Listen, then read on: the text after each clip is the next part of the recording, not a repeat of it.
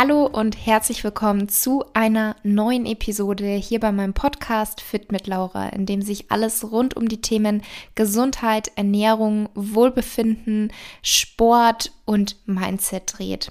Ich freue mich, dass du hier heute dabei bist.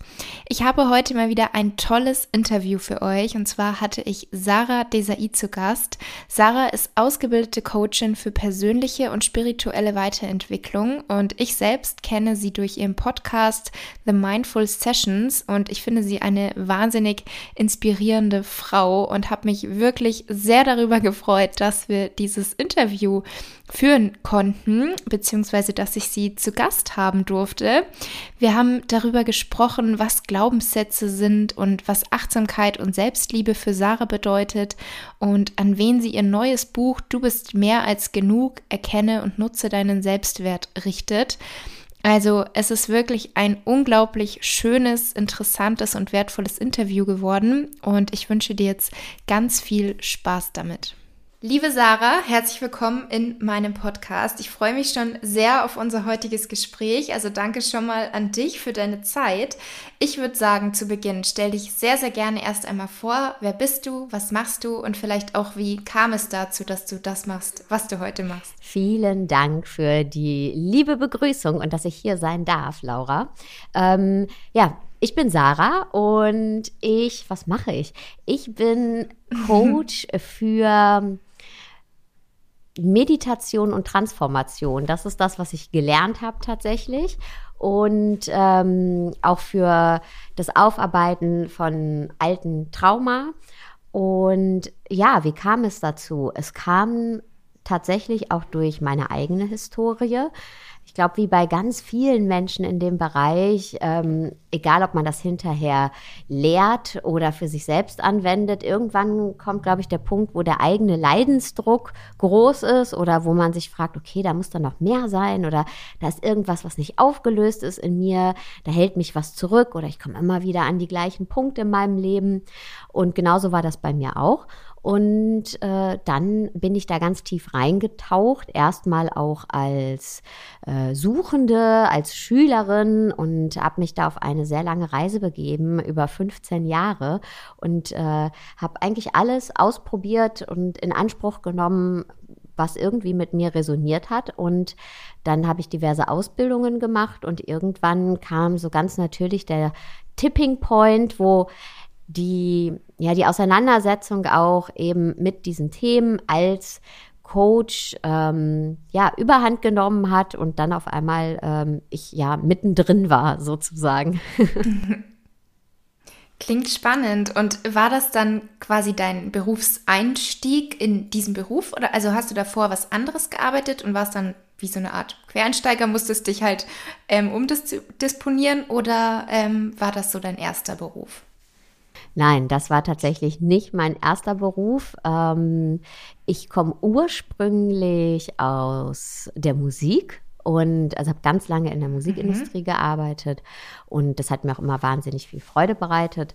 Und ähm, dann durch eben die Auseinandersetzung mit meinen eigenen Themen, ja, durch diesen langen Weg über 15 Jahre, ähm, den ich eben auch zum Teil gegangen bin, als ich ganz normal äh, angestellt war und eben ganz normal meinen Angestelltenjob hatte, ähm, habe ich erstmal mich eben auf diese persönliche Reise begeben. Und das war für mich auch etwas Besonderes, weil ich bin äh, mit 24 Mama geworden, da war erstmal nicht so viel Raum für anderes. Ähm, ich musste mir auch nochmal alles aufbauen, weil wir durch einen Schicksalsschlag wirklich alles verloren hatten. Ich musste ähm, ja alles, eine neue Stadt, eine neue Wohnung, ähm, kein Boden unter den Füßen, musste auch Hartz IV beantragen und habe von da aus dann nochmal angefangen zu studieren und mir eben beruflich was aufzubauen ähm, in der Musikindustrie.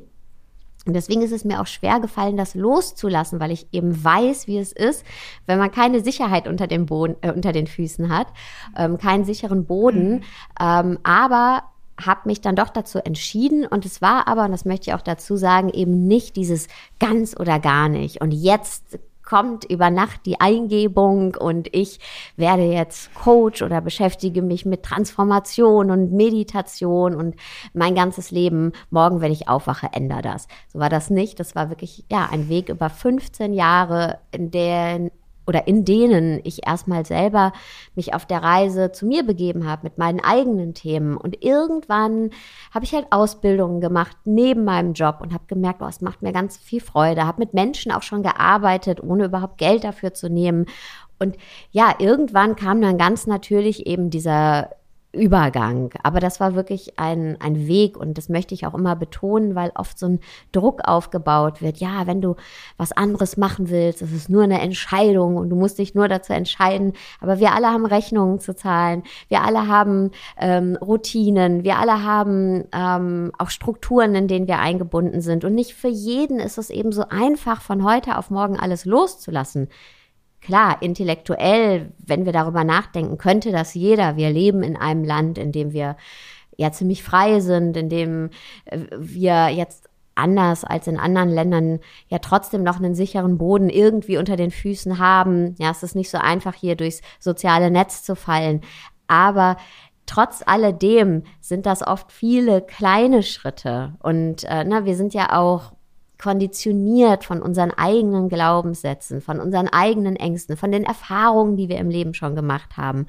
Und deswegen, genau, finde ich das immer wichtig zu sagen, dass das bei mir eben nicht dieses ganz oder gar nicht, sondern dass das einfach ein natürlicher Weg war und der sich für mich genau so richtig angefühlt hat. Und an alle Hörerinnen und Hörer, vielleicht denkst du gerade, okay, ich will auch was anderes, aber ich schaffe das irgendwie nicht. Aber vielleicht bist du schon mitten auf dem Weg, weil du dir eben diesen Podcast anhörst und weil du dich eben mit gewissen Themen schon beschäftigst. Du bist wahrscheinlich schon mitten auf deinem Weg. Mhm. Finde ich richtig schön, dass du das nochmal gesagt hast. Ich glaube auch, dass sich das oft bei anderen so anhört, als wäre das von heute auf morgen passiert. Als hätte man den Job gekündigt und am nächsten Tag war man dann selbstständig und erfolgreich. Aber es ist ja in der Regel eher so, dass sich das eben entwickelt und wie du sagst, dass man vielleicht schon in diesem Prozess, also auf diesem Weg steckt, ohne dass man es vielleicht schon merkt ähm, und sich das eben Schritt für Schritt einfach entwickelt. Also da darf man sich auch nicht selbst unter Druck setzen oder unter Druck setzen lassen, nur weil man irgendwelche anderen Geschichten mitbekommt. Ähm, du hast ja auch einen eigenen Podcast. Von dem kenne ich dich auch. Den finde ich richtig toll. Also Kompliment schon mal da an dich. Ähm, seit wann gibt es diesen Podcast? Wie ist die Idee entstanden? Ähm, und über was sprichst du dort? Danke für die schönen Worte zum Podcast. und der Podcast ist im Februar 2018 das erste Mal online gegangen. Und das ist zum Beispiel auch ein schönes Beispiel ähm, über den Punkt, äh, über den wir vorher gesprochen haben, über den Weg. Mein Weg, den bin ich schon, ja, da zwölf Jahre gegangen, wenn nicht sogar länger. Und der Podcast war einfach nur der Schritt in die Öffentlichkeit letztendlich. Und da war für mich gar nicht, ja, ich hatte überhaupt gar keine großen Ambitionen jetzt mit dem Podcast, dass ich gesagt hätte, okay, ich will jetzt, dass das wirtschaftlich ähm, für mich äh, ja irgendwie erfolgreich ist oder das ist meine Visitenkarte nach außen. Ich hatte überhaupt bis dahin noch nie einen Podcast gehört, hat mich auch ziemlich wenig interessiert tatsächlich. Und eine Freundin von einer Freundin, kam zu mir und hat gesagt, ja, du beschäftigst dich doch immer mit so tollen Themen. Und wenn wir darüber reden, das tut mir immer gut. Und ich könnte mir vorstellen, dass das vielen Menschen gut tut. Und ich habe hier eine Freundin und die produziert Podcasts. Und die hat gesagt, die würde einfach mal zwei, drei Folgen mit dir aufnehmen. Und ich so, ja, okay. Dann habe ich mir die Inhalte überlegt und habe einfach, äh, bin zu ihr gefahren, habe da in ihr Mikrofon gesprochen und die hat das dann für mich ähm, quasi angelegt und geguckt, dass das dann auch alles auf den Portalen hochgeladen ist. Und das war es eigentlich. Und das ist dann aber, dieser Podcast ist dann ziemlich schnell ähm, ja erfolgreich geworden, um es mal sozusagen in den, also ne, den Hörerzahlen. Und ich habe, das hat mir Freude gemacht, aber auch unabhängig davon, dass er erfolgreich war. Am Anfang, muss ich auch sagen, haben den 100 100 Leute in der Woche gehört. Ja, also es war jetzt nicht so, dass das total, ja, und von 0 auf 100, auch da wieder, nein, das gibt's nicht, sondern äh, wenn ich jetzt meine Statistiken angucke, ist es wirklich so, dass am Anfang in, in einem Monat haben den dann irgendwie weiß ich nicht, 800 Leute gehört, dann 1000 Leute. Und das heißt, über die Jahre gestiegen und jetzt sind es im Monat irgendwie 200.000 Leute und er wird sechs, wurde jetzt sechs Millionen Mal gehört. Aber auch das ist eben wieder diese Entwicklung gewesen und angestoßen tatsächlich über die Freundin von einer Freundin von einer Freundin. und ich, mir hat das dann einfach Freude gemacht und ich habe es dann weitergemacht. Und das Schöne beim Podcast ist ja, man kann das einfach zu Hause machen. Man braucht nicht viel dafür ähm, an Equipment. Ja, und äh, mit den Themen hatte ich mich ja eh schon die ganzen letzten Jahre beschäftigt. Und ja, jetzt nehme ich immer sonntags meistens tatsächlich erstmal einen Podcast auf und montags um sieben wird er dann veröffentlicht. Also ich habe mir da auch diese Spontanität beibehalten. Mhm. Und äh, um die Themen, um die es geht, es ist wirklich ähm, alles, was auch meine Arbeit betrifft. Also ähm, es geht ganz viel um Persönlichkeitsentwicklung. Es geht ganz viel auch um ähm, Themen, die an Spiritualität angedockt sind. Ähm, na, wie kann ich meine Welt einfach größer machen? Wie kann ich aber auch ähm, wirklich mit mir ganz konkret arbeiten? Also ich gucke, dass ähm, die Folgen meistens sind die sehr kurz ja, 10, 15 Minuten, manchmal 20 und es gibt wirklich ganz konkrete ähm, Impulse zu Themen. Also manchmal ist es eine Meditation, manchmal ist es aber auch ähm, eine Übung wirklich, wie kann ich, äh, wenn ich gerade in einem Problem stecke, wie kann ich aus diesem Problem rauskommen und wieder eine neue Sichtweise mir aneignen. Ähm, dann ist es die innere Kindarbeit. Wie kann ich Glaubenssätze aus der Kindheit auflösen? Wie merke ich überhaupt, was, ja, was hält mich gerade zurück? Also ähm, ganz unterschiedliche Impulse, oft sehr konkrete Übungen tatsächlich oder eben Meditation. Manchmal sind es auch ein paar Geschichten. Und jetzt habe ich auch angefangen, mehr Interviewgäste einzuladen, auch international. Jetzt gibt es auch äh, ein paar äh, Interviews auf Englisch, genau. Mhm, auch gut.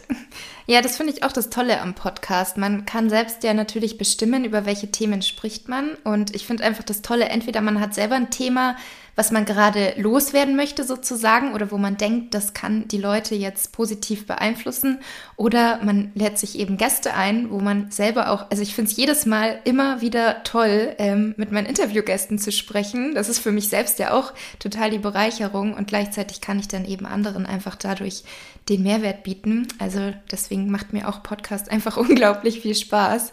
Ähm, du hast jetzt schon das Thema Glaubenssätze angesprochen. Was sind Glaubenssätze, beziehungsweise was sind negative Glaubenssätze? Ähm, Glaubenssätze sind letztendlich unser Blick auf uns selbst und auf die Welt. Und negative Glaubenssätze ist eben unser Blick durch eine negative Brille. Ja? Durch eine, also wenn wir auf uns selbst negativ gucken oder auf die Welt negativ gucken, formen tun sich unsere Glaubenssätze schon ziemlich früh in unserem Leben, beginnen sie sich zu formen ähm, in unserer Kindheit. Wenn wir auf die Welt kommen, ist es erstmal so, dass wir voller Vertrauen auf die Welt kommen bleibt uns auch nicht viel anderes über, ja, weil wir sind ja auch angewiesen wirklich auf die Fürsorge unserer Eltern oder unserer Fürsorger, wer auch immer eben diese Rolle einnimmt. Und ähm, es ist zum Beispiel auch so, dass wir als kleine Kinder, als Babys, das nennt man auch ähm, gespiegeltes Selbstwertempfinden, also wir gucken, wirklich versuchen in den Augen unserer Eltern zum Beispiel zu lesen, ähm, bin ich hier willkommen. Ja, deswegen lächeln Babys auch oft und versuchen ein äh, Lächeln zurückzubekommen, weil das eben auch in uns biologisch angelegt ist, dass wir versuchen eben ähm, sicher zu sein. Ja, also und am Anfang haben wir dieses Urvertrauen. Und dann merken wir aber mit der Zeit, und da ist ganz egal, was für eine Kindheit wir ha hatten. Manche von uns hatten ja wirklich vielleicht eine traumatische Kindheit, wo ganz äh, traumatische Dinge passiert sind. Und bei anderen sind die Trauma eben kleiner, aber trotzdem sind die Folgen nicht minder schwer. Ja, ähm, und wir haben irgendwann gemerkt in unserem Leben, wenn wir uns auf eine gewisse Weise verhalten, kriegen wir positives Feedback. Und wenn wir uns auf eine andere Weise verhalten, negatives Feedback. Ja, also äh, sei nicht so leise, sei nicht so laut, lächel mehr, streng dich mehr an, fall nicht so auf, fall mehr auf. Ja, also ähm, bei jedem war es eben anders und wir haben irgendwann gemerkt, so wie ich bin, so wie ich als Sarah bin, wenn ich einfach nur ich bin, bin ich irgendwie nicht richtig. Ich muss was machen, um eben ein positives Feedback zu bekommen. Und für uns Menschen ist es wahnsinnig wichtig, dieses positive Feedback zu bekommen, weil wir eben dazugehören wollen. Zugehörigkeit, ob das nun als kleines Kind ist oder aber auch im Erwachsenenalter oder im Teenage-Alter, egal wann, ist für uns wahnsinnig wichtig. Ja, jeder von uns möchte diese Zugehörigkeit. Wir sind soziale Wesen. Wie gesagt, als kleine Kinder brauchen wir die, um überhaupt ja, zu überleben. Und als Erwachsene brauchen wir die aber auch, um unseren Beitrag zu leisten zur Gesellschaft, ja, um, um, ja, um eben diese Zugehörigkeit zu bekommen.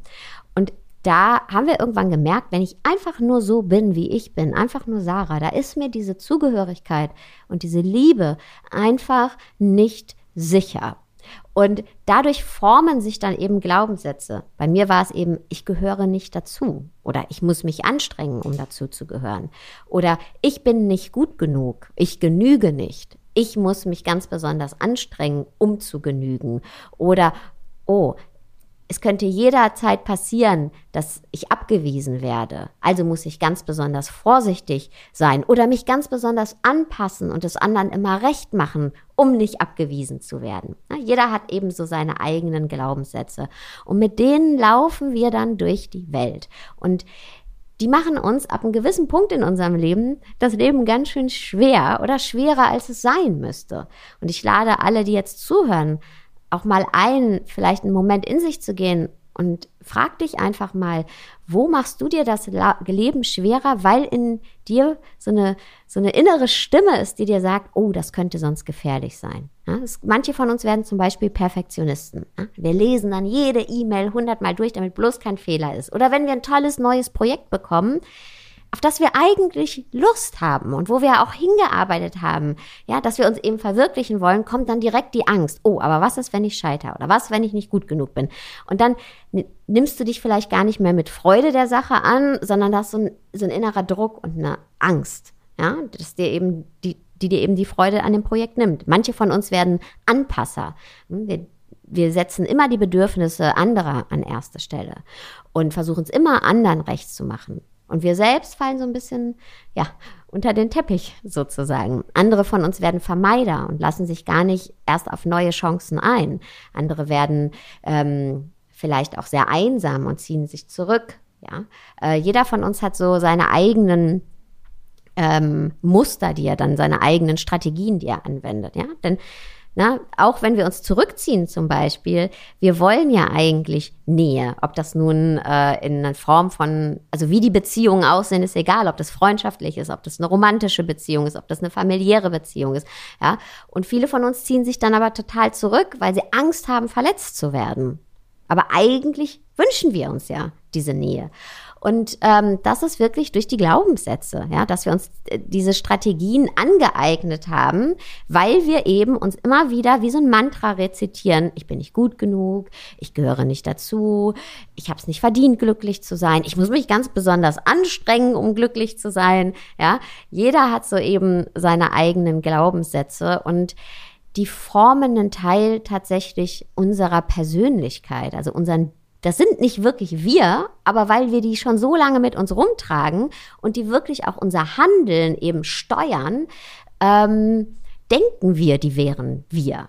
Und die eben, wenn wir uns das bewusst machen, wirklich durch den Alltag gehen, lade ich jeden ein, im Alltag dich mehrfach so in dich hineinzuhorchen und zu schauen, okay, stimmt das, was ich mir gerade erzähle? Ja, und was erzähle ich mir eigentlich gerade? Warum, warum bin ich denn jetzt eigentlich so angespannt? Oder warum ziehe ich mich jetzt gerade zurück? Ja? Äh, und dann wirklich zu gucken, was ist denn da die innere Stimme, die dahinter steckt. Und das reicht oft schon. Wir müssen jetzt, wir können unsere Glaubenssätze nicht von heute auf morgen einfach über Bord werfen. Es dauert ein bisschen. Aber da, und das ist für mich zum Beispiel auch Achtsamkeit, ja, Mindfulness äh, ist ja auch so ein großes Wort.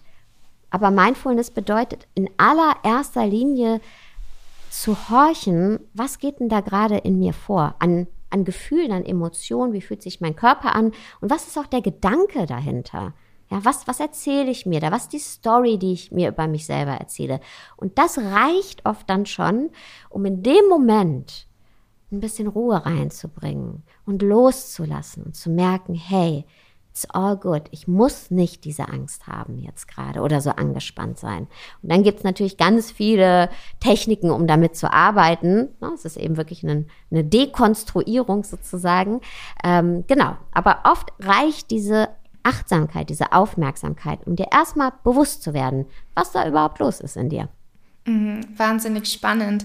Ähm, bezüglich dem Thema Achtsamkeit, das hast du jetzt bereits angesprochen.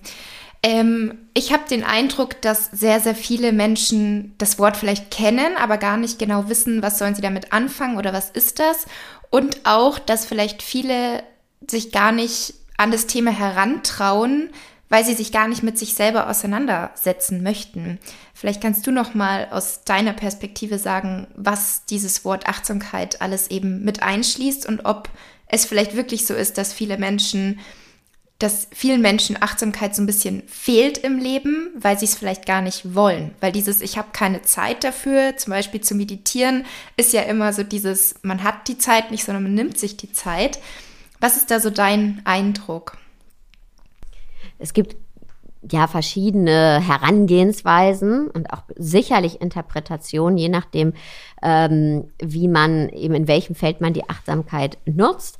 Aber ähm, grundsätzlich, und ich glaube, da kann, können sich alle darauf einigen, äh, bedeutet Achtsamkeit einfach zuallererst mal einfach nur zu sein mit dem, was da ist. Ja. Ähm, es wird ja in den unterschiedlichen, ähm, auch westlichen Ansätzen genutzt. Ursprünglich kommt es ja aus ganz alten Traditionen, ja, genauso wie Meditation, zum Beispiel aus dem Buddhismus, ist jetzt eine Linie. Und wir sind in einer Welt hier, in der wir meinen, wir müssten überall direkt ein Resultat haben. Also wir machen ja ziemlich wenig, um nicht auch direkt irgendwie ah, ein Ergebnis zu haben, besser zu werden. Und das ist, glaube ich, so ein bisschen die, ähm, auch die Gefahr mit der Interpretation von Achtsamkeit hier bei uns. Ja, ah, es muss direkt, ah, wenn ich jetzt achtsam bin, dann bin ich ein besserer Mensch oder dann bin ich äh, effektiverer Mensch oder ein motivierterer Mensch oder ein glücklicherer Mensch. Irgendwann ja, aber erstmal macht dir nicht so einen Druck. Achtsamkeit ist, bedeutet zuallererst mal mit dem zu sein, was jetzt gerade ist, so wie du dich fühlst. Ja, und Achtsamkeit können wir über den Körper wahrnehmen. Ja, was sind, was, was sind da gerade für Körper? Ähm, Regungen in mir oder für Gefühlszustände und natürlich über unseren Geist. Und wir machen ganz, ganz viel in unserem Leben, um ja, wir machen einfach ganz, ganz viel. Wir machen morgens, wir, wir öffnen unsere Augen und wir tun ganz viele Dinge. Ja? Wir, wir gehen zur Arbeit, wir treffen uns mit Freunden, wir gehen zum Sport, wir ernähren uns gesund und ganz vieles davon ist auch total richtig und wichtig. Aber wie viel Zeit nehmen wir uns eigentlich mit dem zu beschäftigen, was das alles irgendwie uns erfahren lässt, nämlich mit unserem Geist? Also wie wie achtsam bist du beim Sport? Wie, wie achtsam schaust du, okay, was passiert da jetzt gerade in meinem Körper? Oder wie lässt mich das jetzt gerade fühlen? Ja, also wie präsent bist du eigentlich? Und wenn wir achtsam sind, bedeutet das in allererster Linie wirklich in die Erfahrung zu gehen von dem Moment. Und darunter natürlich, wenn wir jetzt nicht beim Sport sind, sondern wirklich vielleicht zu Hause sitzen und uns mit uns selbst beschäftigen, bedeutet Achtsamkeit zu gucken, was, was geht da eigentlich gerade in meinem Kopf vor. Achtsamkeit bedeutet, mich selbst besser kennenzulernen. Denn wir haben oft das Gefühl, ach, wir können ja nichts machen. Und ach, das Leben ist ja so anstrengend und es passiert ja alles mit uns. Ja. Aber wenn wir uns selbst besser kennenlernen, dann merken wir, dass wir alle Fäden in der Hand haben. Natürlich kann ich nicht beeinflussen, wie die Welt um mich rum gerade tickt und was mir das Leben so vor die Füße wirft. Aber wie ich damit umgehe und was das mit mir macht, das bestimme nur ich selber. Und das merken wir oft gar nicht. Wir wissen gar nicht, warum wir uns jetzt gerade so fühlen und ähm, was da gerade in uns passiert. Ja?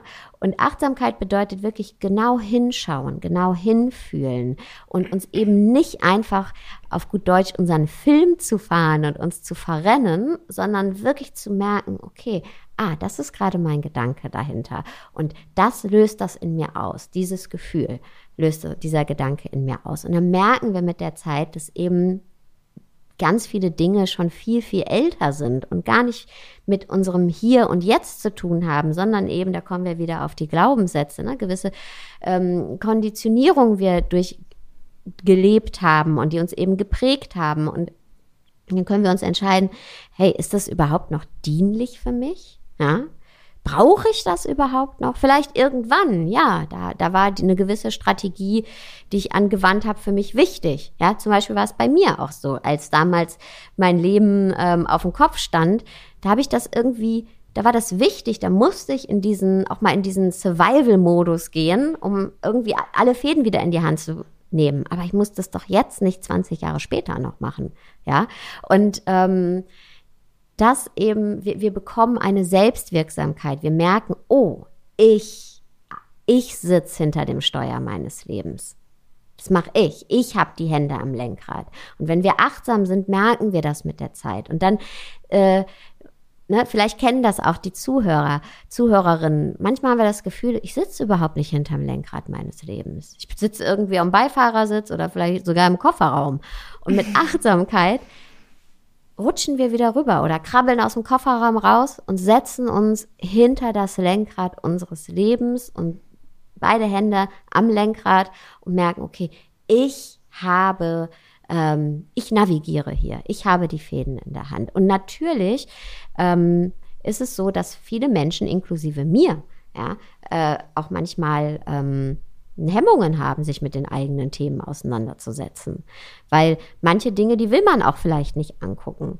Aber ich lade jeden dazu ein, denn am Ende ist es immer leichter, sich das anzugucken und zu merken, oh, ich kann was ändern. Denn nur wenn ich eine Aufmerksamkeit für etwas habe und weiß, dass es da ist, kann ich es ja überhaupt ändern.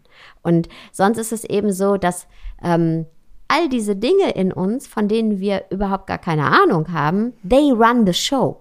They run the show. Aber wenn du dein Leben in die Hand nehmen willst, guck dir die Sachen an und dann merkst du, hey, nee, ich habe keine Lust mehr, dass die hier ähm, äh, Regie führen, sondern ich möchte Regie führen. Und deswegen ähm, ja, es ist eine herzliche Einladung an jeden. Ich habe noch nie von jemandem gehört, dessen Leben schlechter wurde durch Achtsamkeit.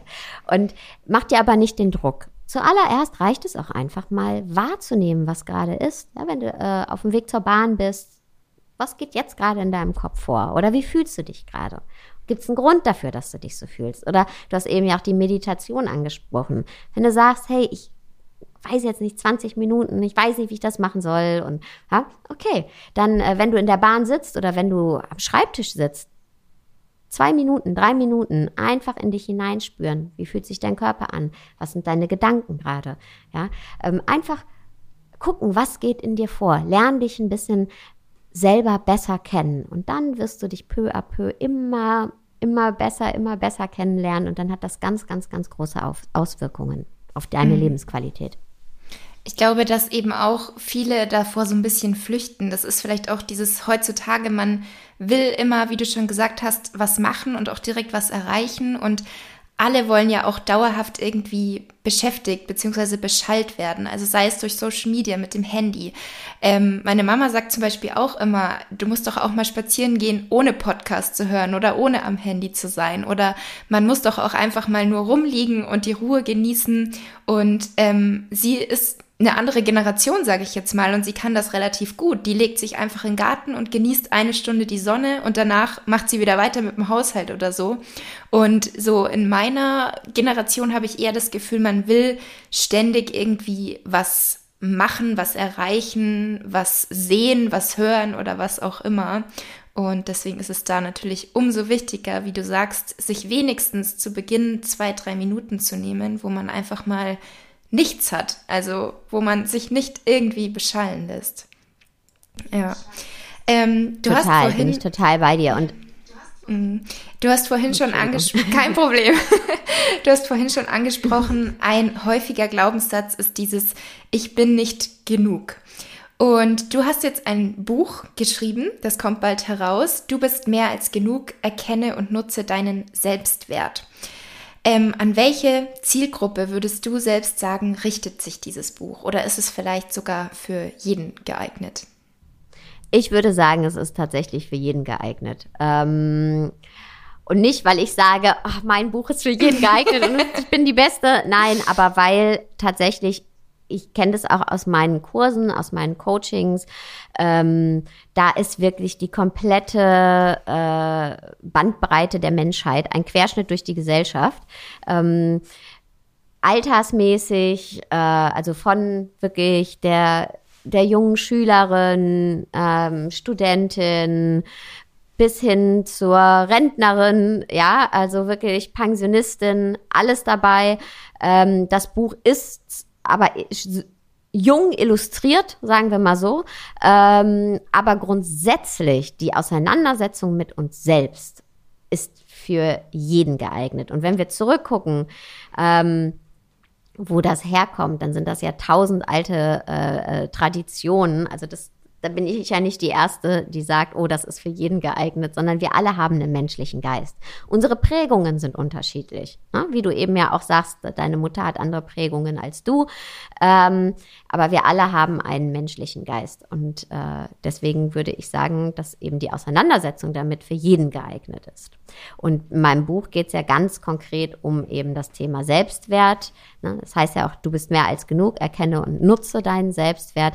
Und bei dem Buch ist es eben so, dass es tief geht, aber es ist so aufgebaut, dass also die Übungen sind wirklich kurz, so ein bisschen wie mein Podcast, nur noch kürzer, also dass du wirklich in deinen Alltag integrieren kannst. Ne? Es gibt Meditationen, Affirmationen, es gibt aber auch ganz viele Coaching-Übungen, die du wirklich in deinen Alltag integrieren kannst. Und es gibt drei große Kapitel ähm, Selbstwert entwickeln, also erstmal zu merken, okay, was ist überhaupt Selbstwert, wie finde ich den in mir, dann ähm, Selbstwert erkennen, Entschuldigung, dann Selbstliebe leben und äh, Selbstvertrauen entwickeln. Und da sind so viele Übungen, dass du wirklich das Buch auch einfach aufschlagen kannst und gucken kannst, hey, was brauche ich jetzt gerade? Und dann diese Übung für den Tag für dich machst. Mhm, total schön. Ähm, wie ist diese Idee entstanden und wie lange hast du an dem Buch geschrieben? Mhm.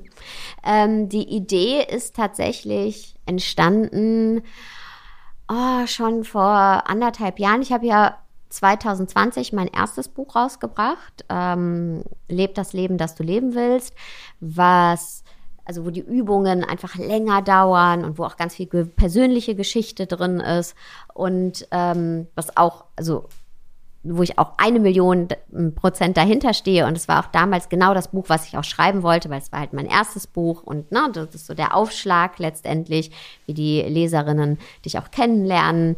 Und ähm, ich habe aber dann ein Jahr später immer wieder daran gedacht, okay, wie wäre es, wenn man mal ne, so kürzere, kürzere Übungen macht und quasi ähm, ja in, in drei große Kapitel das aufteilt. Was sind so die großen Themen? Und ich bin immer wieder zu diesem nicht genug äh, gekommen, was eben auch der Aufhänger für mein erstes Buch war. Und immer wieder auch in meinen Coachings, also wirklich das ist so die Mutter aller negativen Glaubenssätze und das Thema Selbstwert ist einfach ein wahnsinnig großes Thema. Und ich habe immer wieder gemerkt, es ist auch wichtig, dass Leute in die Umsetzung kommen. Das eine ist das intellektuelle Verständnis und das andere ist aber wirklich, wie, wie erschaffen wir denn auch Selbstwert, ist wirklich auch durch Dinge umzusetzen, ja, kleine Erfolge zu haben, den, einen Schritt nach dem nächsten zu gehen. Und deswegen war mir das so wichtig, so Übungen jetzt eben in diesem Buch zu präsentieren, die jede, jeder für sich schnell umsetzen kann, aber die trotzdem an Tiefe haben. Und es ist ja so, Wissen ist schön und gut. Ne? Intellektuelles Wissen ist schon auch sag ich mal, die Wurzel von vielem. Aber es ist eben wertlos, wenn wir es nicht umsetzen können in unserem Tag, äh, in unserem Leben auch. Mhm. Und ähm, gerade bei Themen, die uns eben selbst auch äh, betreffen. Und deswegen äh, kam die Idee, eben dieses Buch mit diesen ganz konkreten Übungen ähm, zu schreiben. Mhm, klingt richtig gut. Und ähm, aus deiner Erfahrung als Coach, kannst du da jetzt vielleicht sagen, was bei den Menschen, die diesen Glaubenssatz haben, ich bin nicht genug, was da häufig die Ursache ist? Oder ist das komplett unterschiedlich? Oder kann man das schon einteilen und sagen, so und so viele Menschen haben diese Ursache, warum sie das denken? Ich würde sagen, meiner Erfahrung nach, ich genüge nicht, ist so dieser, ich nenne es immer die Mutter aller negativen Glaubenssätze, weil darunter können sich dann ganz viele individuelle Glaubenssätze nochmal abspalten, wie zum Beispiel, ich bin nicht schlau genug oder ich bin nicht liebenswert genug oder keiner mag mich oder ich gehöre nicht dazu. Ja, aber das alles führt ja zu diesem Gefühl von ich genüge nicht. Ja, ähm, und deswegen würde ich sagen, dass dieses Gefühl von nicht genug sein, egal auf welcher Ebene und in welchem Zusammenhang, schon etwas ist, was ja, was eben diese negativen Glaubenssätze gemein haben, ja, gemeinsam haben. Also dieses Gefühl, nicht zu genügen. Mhm. Und wie entstehen, also wie entsteht dieser Glaubenssatz bei vielen Menschen, denkst du? Hat das häufig mit der Erziehung zu tun oder kann das auch erst im Laufe des jugendlichen oder Erwachsenenalters kommen? Es ist durch Erfahrungen, die wir machen, entsteht dieser Glaubenssatz. Und ähm, Erfahrungen beginnen in unserer Kindheit, aber hören da eben auch nicht auf. Ne? Du kannst auch neue Erfahrungen machen, ähm, ob das jetzt eben in, in, in der Jugend ist oder auch im Erwachsenenalter. Ähm, die Wurzel von vielem ist aber tatsächlich in der Kindheit, dass wir irgendwann gemerkt haben, ähm, so wie ich bin, bin ich nicht gut genug. Also wenn ich einfach nur so bin, wie ich bin, dann reicht es nicht. Und ähm, es geht auch nicht darum, irgendwie unsere Eltern jetzt auf die Anklagebank zu setzen. Das hat damit überhaupt nichts zu tun, mhm. sondern es geht einfach um ein Verständnis. Ja, unsere Eltern haben, also in den meisten Fällen von von den Menschen, ähm, haben die Eltern wirklich ihr Bestes gegeben. Ich gebe auch mein Bestes und wahrscheinlich wird mein Sohn trotzdem auch in gewissen äh, Momenten das Gefühl haben, so wie er ist, ist er nicht gut genug. Ja, oft ist es ja auch, dass wir als Eltern dann unsere Sorgen auf unsere Kinder übertragen. Ja, du musst dich mehr anstrengen. Ähm, das fängt beim Laufen lernen an. Ja, sei vorsichtig. Ja, äh, manche von uns konnten sich gar nicht ausprobieren, andere konnten sich total ausprobieren. Das war aber dann vielleicht auch nicht richtig, weil die das Gefühl hatten, ach Mensch, keiner guckt so richtig auf mich. Ja, ähm, das ist schon auch äh, psychologisch ein bisschen komplexer, aber ähm, geformt hat sich das mit Sicherheit schon in der Kindheit, hat auch nicht nur mit den Eltern zu tun, hat auch mit, äh, mit unserem gesamten Umfeld zu tun. Dinge, die wir sehen, Dinge, die wir hören. Ja, jeder von uns hat etwas auch schon mal gehört, was vielleicht heute noch sehr präsent ist, obwohl wir das gehört haben, als wir fünf oder sechs waren. Ja, ähm, was von jemandem anderen ein unachtsames Wort war, was aber für uns ganz, ganz viel bedeutet hat und was mit uns gemacht hat, auch im mhm. negativen mhm. Sinne vielleicht. Und ähm, dann ist es so, dass dieser negative Glaubenssatz oder die negativen Glaubenssätze oder eben das Ich bin nicht genug, ich genüge nicht, ähm, das ist, wenn, wenn wir das Gefühl haben, wir sind nicht gut genug, dann gehen wir auch durch unser Leben und suchen immer wieder nach Bestätigung, dass das, was wir uns da erzählen, auch wirklich wahr ist. Das heißt, unsere Brille, und das meinte ich eben mit der negativen Brille, ist eben eher die der negativen Glaubenssätze als die der positiven Glaubenssätze. Ja, wir gehen dann in die Schule und sehen eher das, was vielleicht, wo, wo jemand sagt, ach Mensch, die ist nicht ganz so wie ich, als die Leute, die uns total mit offenen Armen empfangen. Oder wenn wir eben in ein Meeting reingehen, hören wir eher das Kritische als das Positive. Und auch das lade ich jeden hier heute jetzt mal ein. Wie oft hattest du heute einen Gedanken wie, ah Mensch, die Menschen lieben mich, oh klar schaffe ich das, ja? Oder dann doch eher wie, ah, was ist, was ist, wenn die mich nicht mögen oder uh, das, mhm. das könnte schwierig werden, ja, wahrscheinlich letzteres.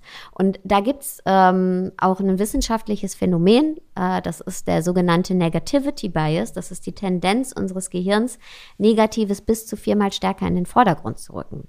Und auch da eben, wenn wir uns dem bewusst sind, ja, können wir dann auch mal die Brille abnehmen diese, diese Konditionierungs-, Negativkonditionierungsbrille und uns mal bewusst dazu entscheiden, mal nicht dadurch zu gucken. Aber dafür muss es uns eben bewusst sein.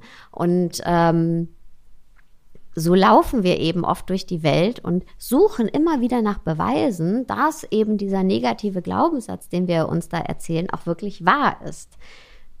Das ist aber ein hausgemachtes Problem von uns. Und mhm. deswegen ist es so, würde ich eben, um nochmal auf deine Frage zu kommen, ganz klar sagen, geformt haben die sich schon in den ersten Jahren unseres Lebens. Wenn wir Kleinkinder sind, ist unser Be Unterbewusstsein weit offen und wir nehmen alles auf. Wir saugen wirklich alles auf. Du kannst dir vorstellen, dass ähm, du mit einem Kassettenrekorder durch dein Leben läufst und die ganze Zeit die Aufnahmetaste gedrückt ist. Und als Erwachsene spielen wir uns diese Aufnahmen eben immer wieder vor und ähm, in Form eben unserer negativen Glaubenssätze und suchen auch immer nach Beweisen, dass das eben wahr ist. Mhm. Und das heißt, äh, weil die Frage ist sehr, sehr gut, weil die bekomme ich auch sehr oft gestellt. Ja, es heißt immer inneres Kind, aber mal, ich habe Erfahrungen in der Jugend gemacht oder äh, im Erwachsenenalter. Absolut. Das eine äh, schließt das andere überhaupt nicht aus, sondern es ist einfach die Fortführung davon. Und ähm, deswegen äh, danke, dass du die Frage gestellt hast, weil ich glaube, gerade auch im Teenage-Alter äh, können wir uns alle an so Momente erinnern. Mhm. Ja, ich glaube, bei ganz vielen ist es ja auch so die Schulzeit oder dass es dann mit Mobbing angefangen hat und das dann wirklich sehr, sehr lange das Leben prägt. Also sehr, sehr spannend alles. Ähm, Sarah, was bedeutet für dich Selbstliebe? Tolles Thema. Äh, ich war lange tatsächlich kein Fan von dem Begriff. Ne? Es war ja, mhm. ich weiß nicht, vor ein paar Jahren kam Self-Love überall und ich mal so, okay.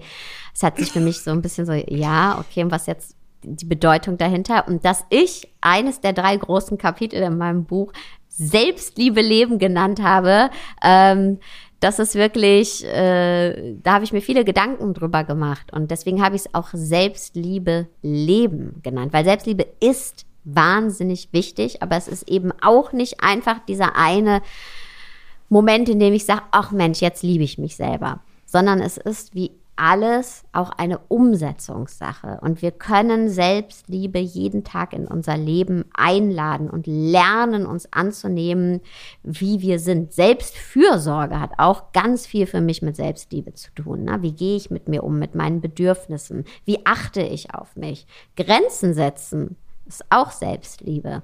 Und ähm, was für mich Selbstliebe tatsächlich so den Anfang von Selbstliebe beschreibt, ist ähm, zu merken, wenn ich mich nicht selbst liebe in einem Moment, wenn ich eben etwas an mir ablehne, wenn ich in den Spiegel schaue und sage, oh, das will ich nicht so haben, wenn ich an mir runterschaue und sage, das will ich nicht so haben. Wenn ich einen Gedanken über mich habe, der nicht wertschätzend ist, wenn ich mir selber einrede, mein Buch ist nicht gut genug und wer soll das überhaupt lesen? Oder ähm, wenn ich sehr hart zu mir selbst bin. Und wir haben ganz oft am Tag, also so hat war es auf jeden Fall bei mir, ähm, viele Momente, in denen wir eben nicht liebevoll mit uns umgehen. So, das sind diese kleinen Gedanken, dieses wenn ich etwas an mir ablehne, dann liebe ich mich nicht. Und das kann, wie gesagt, in aller, allen möglichen Formen kommen, ja, etwas an sich abzulehnen.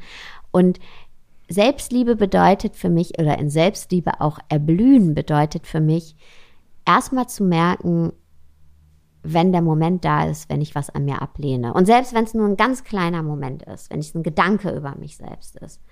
Und in dem Moment diese Aufmerksamkeit, da sind wir auch wieder bei Achtsamkeit, da eine Aufmerksamkeit, eine Achtsamkeit für zu haben, wie ich gerade mit mir umgehe. Weil wir würden nie mit jemandem anderen so umgehen. Oder wenn jemand anders mit uns so umgeht und irgendwie sowas zu uns sagt, was wir oft selbst zu uns sagen in unseren Gedanken, dann, oh, dann wäre das richtig schmerzhaft für uns. Oder dann würden wir sagen, nee, das geht so nicht. Ja.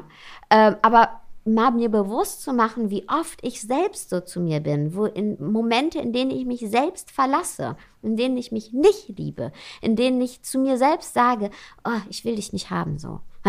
Und da eine Aufmerksamkeit für zu bekommen. Und dann, wenn ich diese Aufmerksamkeit das sind ja oft Millisekunden, ja, habe, dann nicht zur Tagesordnung überzugehen. Nicht direkt wieder, ah, okay, ich äh, gehe jetzt meine Wäsche falten oder ich räume die Spülmaschine oder ich mache einen Call oder ich rufe jemanden an, äh, meine Freundin oder ich mache irgendwas Berufliches, ja, oder ah, ich hole mir schnell einen Kaffee, sondern wirklich ähm, mal die Moment, die Welt für einen Moment anhalten, weil ich mir das wert bin und zu sagen so, nee, okay, ich merke, was hier gerade passiert, aber ich bin es mir wert, da jetzt mal kurz die Welt anzuhalten und zu sagen, nee, das ist eigentlich nicht in Ordnung, wie ich, also, oder es sollte nicht normal sein, ja. Ich habe ich hab was anderes verdient. Und dann mir diese Selbstliebe eben zu schenken. Und das ist oft der schwerste Schritt, ja. Äh, und Selbstliebe schenken in so einem Moment bedeutet eben zu sagen, okay, ich akzeptiere mich, ich liebe mich. Selbst wenn ich mich gerade nicht lieben kann, selbst wenn ich gerade sage, oh, das will ich an mir nicht so haben, selbst dann zu sagen, selbst diesen Aspekt von mir liebe ich. Selbst, dass es mir gerade schwerfällt, mich zu lieben. Ich bin jetzt diesen Moment für mich da und verlasse mich nicht. Und das ist Selbstliebe für mich. Und das können wir immer kultivieren. Und dann bedeutet eben Selbstliebe auch ganz konkret immer wieder am Tag auch zu gucken, was tut mir gut, was brauche ich für meine Selbstfürsorge, was sind, was sind meine Bedürfnisse und ähm, was, ja, was, womit kann ich mir selbst die beschenken? Und wenn es dir zum Beispiel schwerfällt, frag dich, wie zeigst du Menschen, die du wirklich liebst, die du magst, Liebe? Ja? Du tust für die schöne Sachen. Du guckst, dass du denen schöne Erlebnisse schaffst. Du sagst denen was Liebes. Du sagst denen was Schönes. Du lächelst die an. Ja, du guckst, was, was brauchen die gerade? Bist da für die. Und letztendlich ist es genau das. Das, was du für die Menschen tust, die dir wirklich wichtig sind, die du wirklich liebst, tu das für dich selber auch. Mm, total schön. Ähm, du hast jetzt schon gesagt am Anfang, dass du anfangs nicht so ein Fan warst oder vielleicht auch immer noch nicht bist von dem Wort Selbstliebe. Ähm, das ist ja jetzt auch schon, wie gesagt, ein bisschen ein Trend geworden, gerade auch auf Social Media, Self-Love, Body-Love. Ähm, was zum einen natürlich schön ist, weil dadurch gezeigt wird, gerade jetzt in dem Fitnessbereich, wo ich selbst ja auch ähm, sehr aktiv bin, sage ich jetzt mal, dass gezeigt wird, man muss nicht den perfekten, durchtrainierten Körper haben, um gut genug zu sein, sondern jeder ist so okay, wie er ist. Da gibt es ja jetzt immer mehr Accounts, die das so verkörpern, was ja total schön ist. Auf der anderen Seite gibt es aber auch ein paar, die das Ganze so ein bisschen kritisieren, weil dadurch gewisse Themen, die bei vielen Frauen vielleicht gar nicht präsent waren, wie jetzt zum Beispiel Zellulite oder wie zum Beispiel Hip-Dips ist auch so ein Thema, dass das dann erst ins Bewusstsein der Frauen gerät. Und viele eben sagen, diese ähm, Kanäle haben zwar auch eine positive Seite, aber auf der anderen Seite beschäftigen sich viele Frauen erst dann damit, weil sie sehen, ah, okay, das habe ich ja auch. Was ist da so dein persönlicher Eindruck? Vielleicht hast du da auch so ein bisschen was von mitbekommen. Da habe ich tatsächlich jetzt nichts von mitbekommen, aber was ich mitbekommen habe, ist, ähm, vielleicht geht das auch in die Richtung, ähm, ne, Body Positivity und ähm, dass dann zum Beispiel ähm, auch äh, Influencerinnen, die wirklich, also ne, dass dann ähm, Menschen, die jetzt vielleicht dann wirklich ganz bewusst auch mehr Kilos haben, äh, sagen, okay, ihr redet hier über Body Positivity, aber ihr seid doch eigentlich schon perfekt, so, ne, und äh, rollt jetzt euer Bäuchlein ein bisschen zusammen. So, und ich kann alles verstehen ähm, von allen Richt äh, Richtungen. Und ich denke mir immer so, hey, ähm, was brauchst du oder was brauche ich, um eben eine Akzeptanz für mich selbst zu finden? Und die kann eben für jeden anders aussehen auch.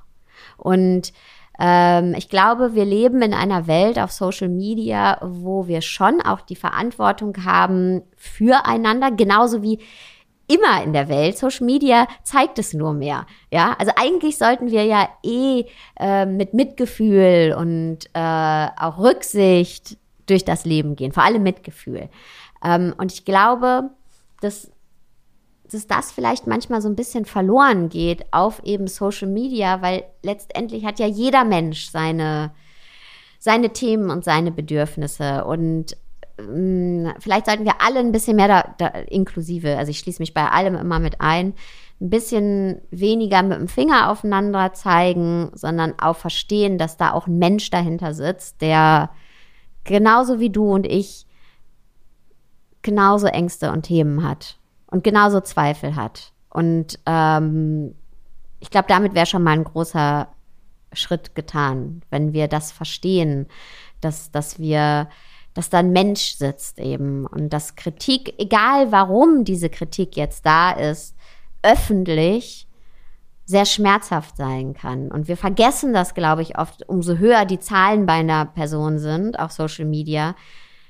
Da sitzt ein, ein atmender Mensch, ja, mit einem schlagenden Herz. Und ähm, ich glaube, da dürfen wir wieder hinkommen, äh, dass wir da mehr Mitgefühl für, füreinander haben und ähm, ja, ja, eben raus aus der Wertung gehen. Eigentlich das, was wir ja auch für uns selbst, also alles das, was ich vorhin gesagt habe, auf uns selbst gesehen, auch eben auf unser Gegenüber. Und das ist auch letztendlich um jetzt auf dieses Selbstliebe zu kommen, ne, ähm, auch da zu merken, es ist eben nicht ein Hashtag. Selbstliebe, Self-Love ist kein Hashtag. Würde ich mir auch wünschen, dass das damit ge gegessen wäre. So, ähm, aber es ist trotzdem gut, dass es ja, es ist ja nicht schlecht, dass wir darüber reden. Und deswegen liebe ich das Wort jetzt auch. Und deswegen habe ich es auch in meinem Buch reingenommen. Ja, ähm, weil es ist ja nicht schlecht, dass wir jetzt alle überhaupt erstmal den Raum dafür aufmachen. Und auch in meinem Feld, in der Persönlichkeitsentwicklung, da sind so viele Menschen, die machen das ganz anders als ich. Ja, und das ist ja nicht, dass es dadurch schlechter ist, sondern die machen dann ein Feld auf. Ja, und das resoniert bei vielen ganz vielleicht, also mit Sicherheit viel besser als das, was ich mache. Und alles, jeder Mensch, der ein Feld aufmacht, damit sich jemand anders irgendwie, ja, vielleicht ähm, gesehen fühlt, ist doch super. Das ist, don't judge, ja. Und, ähm, und natürlich bedeutet das aber auch, dass nach diesem Impuls, ja, Hashtag Self-Love, super Impuls, aber danach muss halt was kommen. Weil wenn ich jetzt glaube, dass es das ist nur, dann bin ich wahnsinnig enttäuscht. Das ist genauso, wenn ich Leuten sage, ja, meditiere äh, fünf Minuten oder 20 Minuten, dann bist du ein anderer Mensch. Ja, das ist äh, false, false Advertising. so, ja, das ist ja eine wahnsinnige Enttäuschung. Und das eine ist eben, einen Impuls zu setzen oder eine, auf Englisch heißt es eine Awareness, einen, einen, einen okay, ha, ich mach dir den Raum auf dafür, da gibt's was, das heißt Selbstliebe. Ja, sei ein bisschen sanfter zu dir. Und dann muss aber darauf was folgen. Und ich glaube, diesen Weg muss jeder für sich gehen. Und ähm, genau, deswegen habe ich im Buch eben das auch so praktisch beschrieben. Ja, das es, es muss eben was danach kommen. Und das hat mir eine Zeit lang gefehlt, dass eben, das ist dann, okay, jetzt bin ich total inspiriert von Self-Love. Aber was, wie, wie komme ich jetzt dahin? So. Und mhm. ähm, ich glaube aber, dass wir alle auf dem Weg sind jetzt auch. Also ich finde es gut, dass dieser Raum aufgemacht wurde. Und ich glaube, ähm, wir alle merken jetzt, okay, und jetzt müssen, wollen wir daran auch anknüpfen. So, und um aber nochmal auf dieses Social Media Ding zu kommen, weil damit beschäftige ich mich auch wirklich viel. Also, ne, dieses, hey, wie, wie schaffe ich das, Leuten nicht auf die Füße zu treten und nichts Falsches zu sagen, wirklich alle mit ein zu inkludieren, aber das wird halt nie zu 100 Prozent funktionieren. Und das würde ich mir wünschen. Also ich kriege zum Beispiel nie negative Kritiken, da bin ich sehr, sehr dankbar. Aber natürlich kann das jederzeit auch kommen. Aber gerade bei Accounts, die größer sind, jetzt zum Beispiel, du hast ja einen, einen wahnsinnig großen Account, ja, dass man immer merkt, das ist nicht eine Zahl dahinter, da ist ein Mensch dahinter und der tut sein Bestes und, und, und auch eben für dich, für die Menschen. Und vielleicht ist es jetzt nicht das, was dich jetzt in diesem Moment gerade abgeholt hat, weil du vielleicht ein anderes Thema hast oder eben denkst, oh Mann, jetzt werde ich erst mit Sachen konfrontiert, da wollte ich gar nicht hingucken und so. Aber vielleicht hat es ganz, ganz vielen anderen geholfen und ja, weniger Verurteilung. Das würde ich mir wünschen. Mhm. Ja, finde ich ein ganz wichtiges Thema, auch was du zu Beginn gesagt hast, dass man eben nicht immer mit dem Finger auf andere ähm, zeigen sollte, weil ich glaube auch, ähm, dass, wie jetzt dein Beispiel, wenn zum Beispiel jemand ein bisschen übergewichtig ist und der oder die denkt sich dann, ja, warum zeigt der oder die sich mit dem vermeintlich perfekten Körper? Dann ist das zum einen oftmals von den Personen ja auch eher so als Anreiz gedacht, um darauf bewusst, äh, also um darauf aufmerksam zu machen, dass eben zum Beispiel jeder mal einen aufgeblähten Bauch hat oder dass jeder mal sich unwohl fühlt an einem Tag, auch wenn von außen betrachtet diese Person vielleicht perfekt aussieht, aber selber fühlt sie sich ja vielleicht gar nicht so perfekt. Also ich glaube, dass da auch oftmals ein ganz falscher Eindruck ähm, besteht, dass Leute, die vielleicht viel trainieren, sich super ernähren und eben optisch gut aussehen, als hätten die nie einen schlechten Tag. Also die haben vielleicht sogar noch öfter schlechte Tage als jemand, der ein bisschen übergewichtig ist, aber einfach total glücklich mit sich ist und diesen Weg der Selbstliebe, dem Selbstvertrauen, den du in deinem Buch beschreibst, der diesen Weg vielleicht schon erfolgreich gegangen ist oder erfolgreich abgeschlossen hat. Also ich glaube, da darf man vom optischen her sich gar nicht so schnell immer täuschen lassen, sondern sollte eben wirklich auf sich selber schauen und ähm, ja, das Ganze nur als kleine Anregung sehen und dann an sich selber arbeiten. Und ich glaube absolut, und ich glaube aber natürlich, was dahinter ist, ist auch, okay, wenn, wenn das jetzt schon, sage ich mal, wenn, das verstehe ich auch, ja, wenn, wenn jetzt jemand, der, ähm, weiß ich nicht, eigentlich total schlank ist und sagt, ah, siehste, ich habe auch, ich bin eigentlich auch, ähm, weil ich jetzt einen aufgeblähten Bauch habe, dick, so, und dann, dann denkt sich aber natürlich, und das verstehe ich, jemand, der wirklich, und ähm, das ist ja auch ein Begriff, also den nutze ich jetzt nicht, sondern den nutzen ja diese Influencer selber, InfluencerInnen, zum Beispiel Fett, ne, nennen sich, also, ne, sagen, hey, was, was dann bin ich ja total, äh, dann bin ich ja, wertlos oder was bin ich denn dann? Also wenn das schon, ne, das verstehe ich und ich glaube, es geht eher um Begrifflichkeiten. Wie nutze ich Begrifflichkeiten? Ich glaube nicht, dass jemandem abgesprochen wird, dass du einen schlechten Tag hast, dass ich einen schlechten Tag habe, sondern welche Begrifflichkeiten äh, nutzt man? Und ich glaube, da auch können wir eine, so um jetzt wieder eine Lanze zu brechen, ne, warum ich das manchmal auch verstehe, wie, welche Begrifflichkeiten nutzen wir? Und glaube aber am allerwichtigsten, und das ist, ist, in allen Themen, ob es jetzt Rassismus ist, ob es Bodyshaming ist, ob es äh, ähm, Feminismus ist, egal was es ist, ist tatsächlich Repräsentation.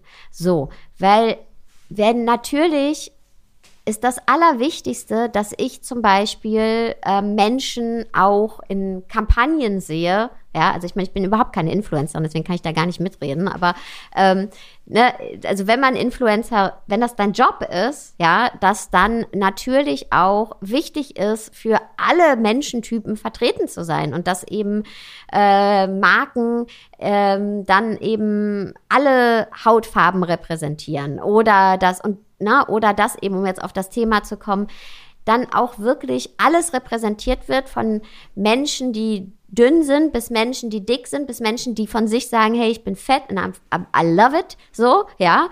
Ähm, und ich glaube, das ist auch eben ein Thema, was ja auch oft dahinter steckt, dass man sagt, na ja, gut, aber dann wird das so benutzt, äh, aber dann kriegen wir irgendwie keine Jobs mehr und keine Repräsentation. Und ich glaube, auch da wieder ist es wichtig, dass wir eben gucken, also da kann ich viel mehr ein Ally sein, wenn ich eben gucke, wenn ich zum Beispiel, weiß ich nicht, eine Kampagne mache, dass ich auch gucke, hey, habt ihr auch jemanden mit einem anderen Bodytypen dabei? Also weißt du, der einen anderen Body Mass Index hat oder was auch immer. Und dass man auf sowas achtet, wahrscheinlich ist das, also ist das Thema hilfreicher, als wenn ich mich jetzt darüber äh, echauffiere, ob jemand da seinen Bauch zeigt. Ja, ähm, denke ich. Weiß ich natürlich jetzt auch nicht. Aber es ist ein sehr, also ich will da nicht so mitreden, weil da bin ich, es betrifft mich nicht. Aber wenn ich jetzt zum Beispiel über was ja auch immer ein großes Thema ist, äh, POC, äh, na, also da würde ich, denke ich mir auch, mir als Sarah, klar ist es gut, dass eine Awareness da sind wir wieder wie bei dem Begriff Selbstliebe, dass wir eben darüber sprechen. Es ist wichtig, dass das ausgesprochen wird, aber dann müssen Taten folgen und das ist viel, viel wichtiger. Mir ist viel wichtiger, dass man dann auch Speaker einlädt, da achte ich zum Beispiel drauf. Natürlich nicht nur, aber na, so, hey, ist da auch jemand, der vielleicht äh, weiß ich nicht, ähm, auch nochmal einen anderen Hintergrund hat. Ja, so und das ist genau, ich glaube, das auch, und das ist bei Social Media oft wie, ja, es ist wichtig, diese Awareness zu haben, aber lasst uns nicht da an der Oberfläche attackieren, sondern was ist der nächste Schritt und lasst uns den gemeinsam gehen. Das ist mhm. meine Meinung dazu. Sehr schöne Meinung, finde ich. Vielen Dank. Gut, liebe Sarah, abschließend vielleicht, wo kann man dich finden? Wir haben jetzt schon gesagt, du hast einen Podcast, The Mindful Sessions. Ein sehr, sehr toller Podcast. Also an alle, die den noch nicht kennen, hört da unbedingt mal rein. Ähm, wo können wir dich sonst noch finden und wo können wir dann dein Buch finden? Ich glaube, ab dem 2.5. ist es erhältlich, oder? Genau. Ab dem 2.5. Genau, der Podcast The Mindful Sessions, der ist überall auf allen Podcast-Portalen. Äh, ähm, meine Homepage www.saradesai.de, da findet ihr auch nochmal alles, äh, alle Infos, alles, was ich so mache. Dann Instagram sarah.desai, Facebook, also alles unter meinem Namen letztendlich. Und äh, das Buch bei allen gängigen Buchhändlern, also ab dem 2.5. ist es tatsächlich dann auch äh, im physischen Handel, ähm, also beim, bei der, beim Buchhändler eures Vertrauens, aber man kann es auch schon vorbestellen, überall bei Amazon, Thalia, genau. Also eigentlich äh, kommt man nicht dran vorbei. sehr gut, sehr gut. Ja, dann bedanke ich mich bei dir für deine Zeit und dieses tolle Gespräch hat mir wirklich wahnsinnig gut gefallen. Ich danke dir für das tolle Gespräch, für die tollen Fragen, für den tollen Austausch und ähm, für die Einladung. Vielen Dank. Sehr gerne. Tschüss. Ciao. Ich hoffe, dir hat das Interview genauso gefallen, wie es mir gefallen hat. Ich wünsche dir jetzt noch einen wunderschönen Tag oder Abend, je nachdem, wann du die neue Episode angehört hast. Und wenn du meinen Podcast und mich unterstützen möchtest, dann würde ich mich riesig freuen, wenn du mir eine Bewertung hinterlassen möchtest. Und ja, jetzt sage ich Tschüss und bis zur nächsten Episode.